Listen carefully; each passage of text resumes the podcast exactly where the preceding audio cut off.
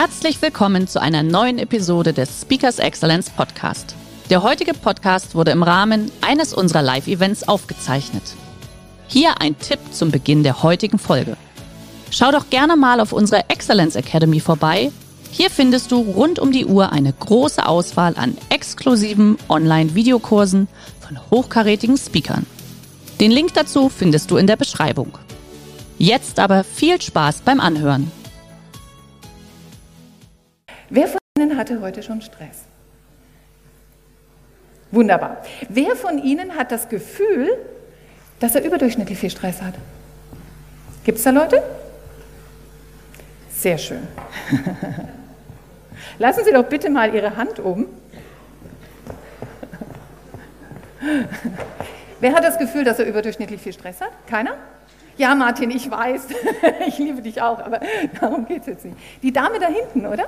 Würden Sie so lieb sein und den Schoko-Osterhasen nach hinten durchgeben? Herzlichen Glückwunsch, sage ich jetzt dazu.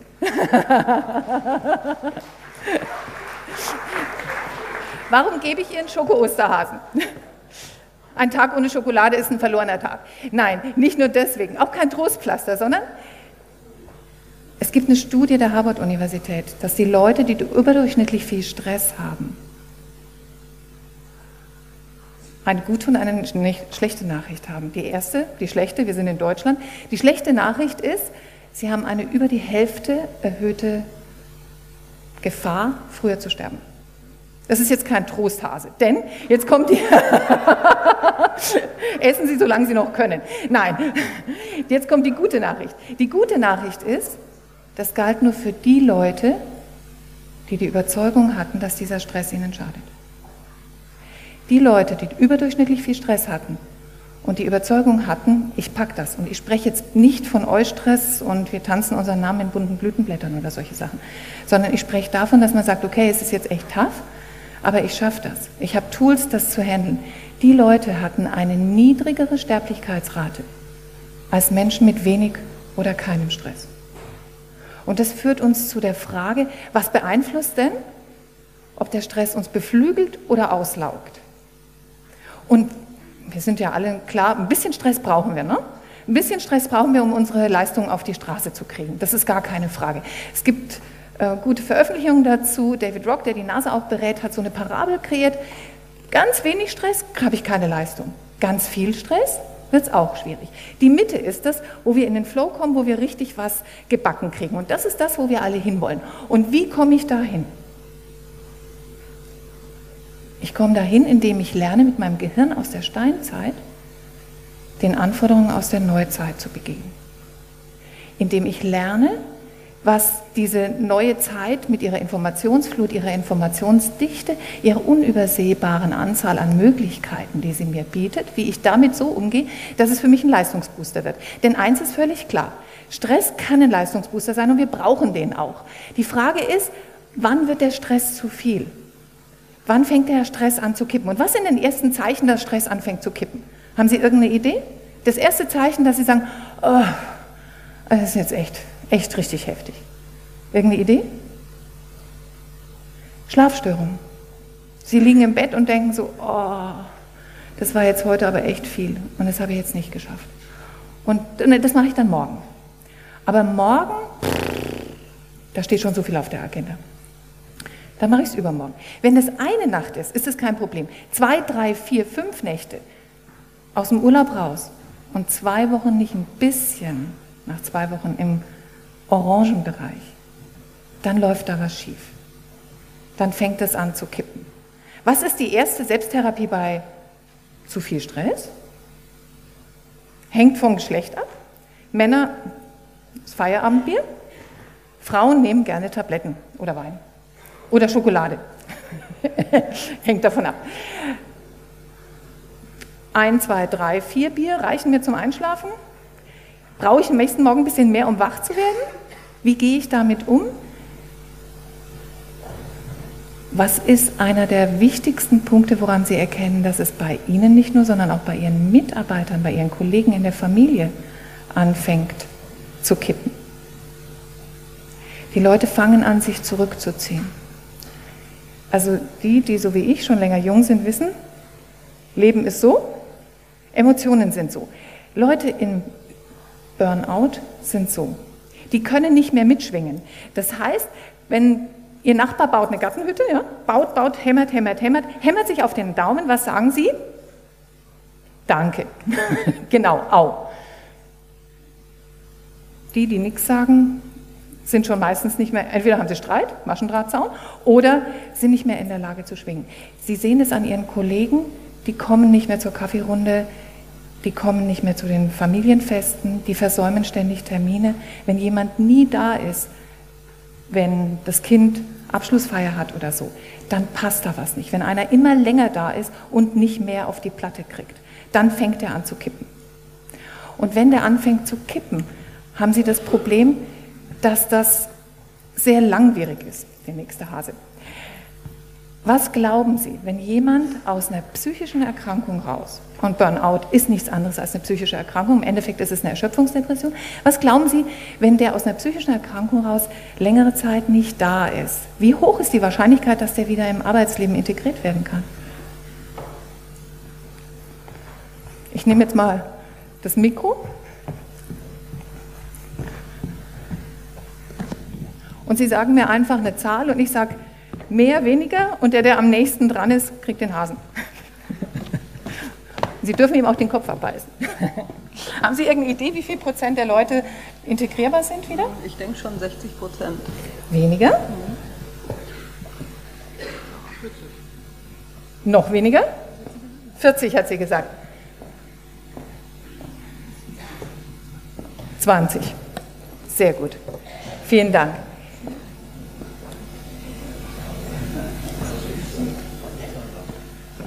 Präsenter funktioniert nicht. 20 Prozent der Leute, das ist der Stresstest jetzt für den Vortragenden, Präsenter funktioniert nicht.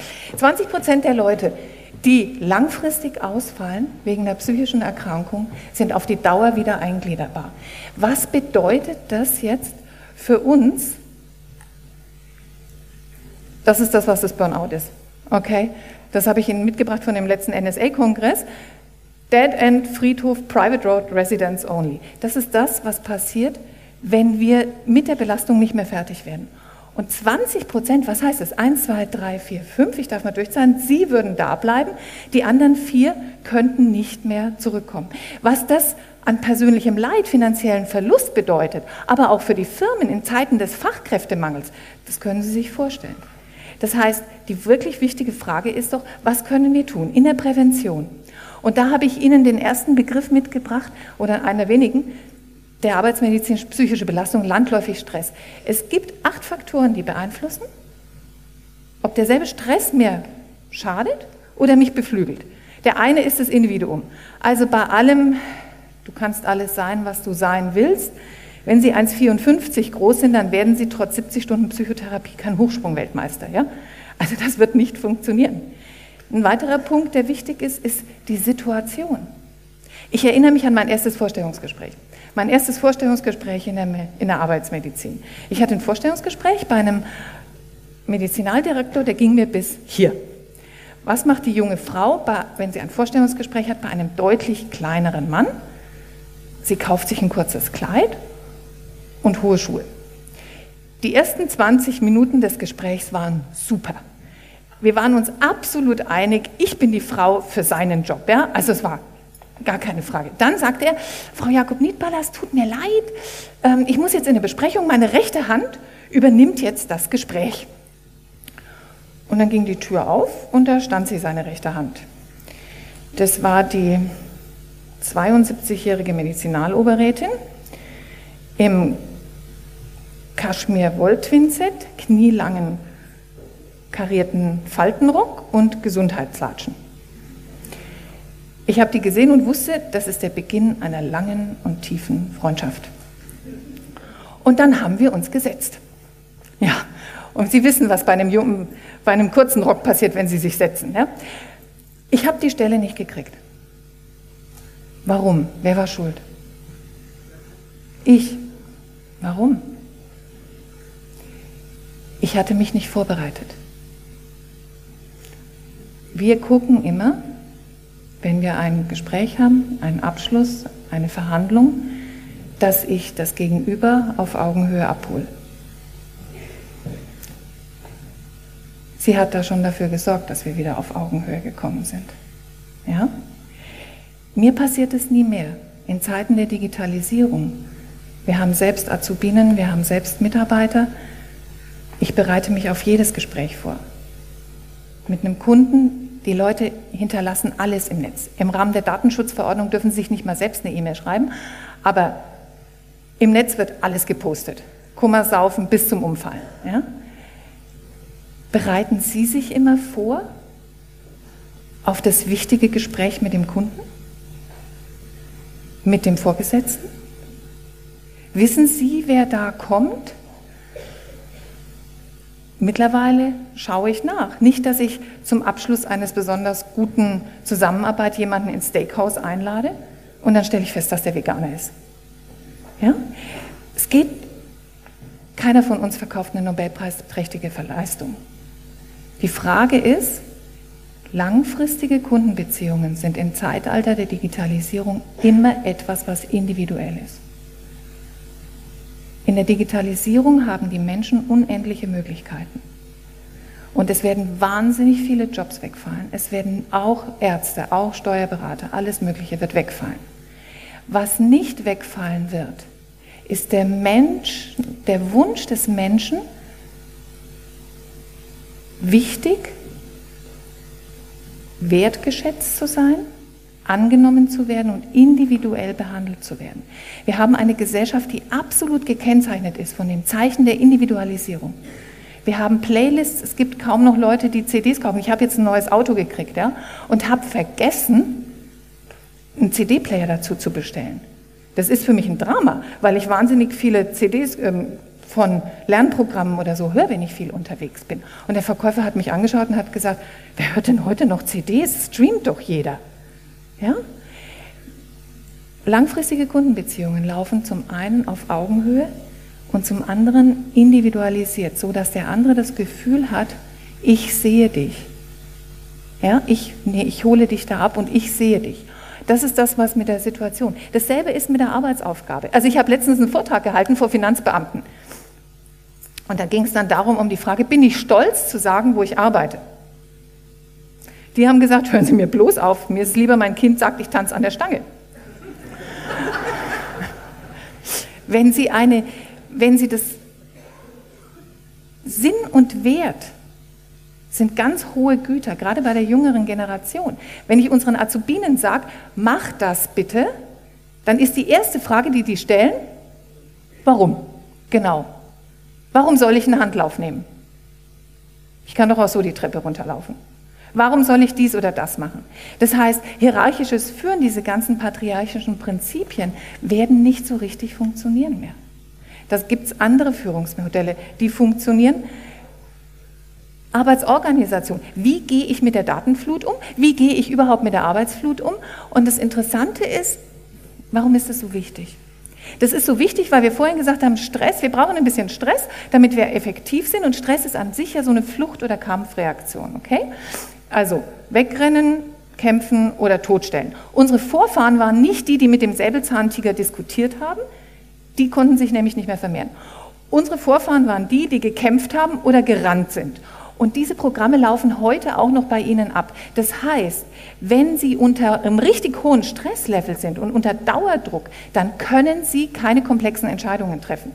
Dann sind Sie nicht kreativ genug. Das sollen Sie auch nicht sein. Sie sollen rennen und Sie sollen kämpfen. Es gibt dazu Studien, dass Leute Multiple-Choice-Antworten gekriegt haben mit Fragen. Das heißt, Fragen, fertige Antworten. Und dann hat man die, die Hälfte der Leute unter Stress gesetzt und hat geguckt, was nehmen die für Antworten.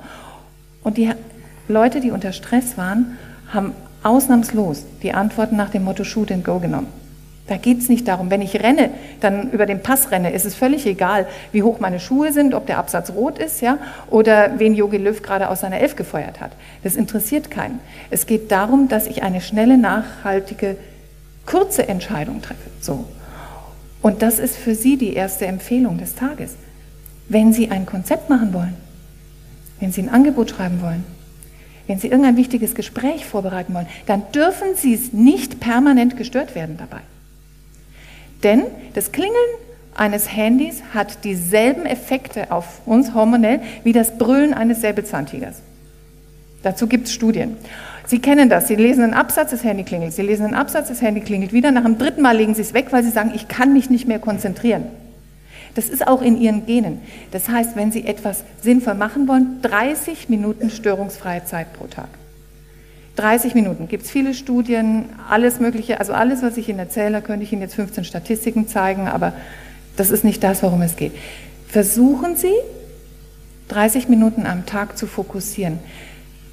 Sie werden mehr geschafft kriegen und das heißt bitte kein Handy, kein WhatsApp, kein Twitter, kein Periscope, wo irgendjemand mir erzählt, wie sein Mittagessen vor, während und danach ausschaut. Keine Besuche, ja, kein, kein E-Mail-Postfach, 30 Minuten störungsfrei bringt nachweislich einen viel höheren Output und viel weniger Stress. Der heutige Vortrag hat dir gefallen? Dann schau dich doch gerne auf unserem Kanal um oder sei live bei einem Forum dabei. Weitere Informationen findest du in der Beschreibung. Bis zum nächsten Mal.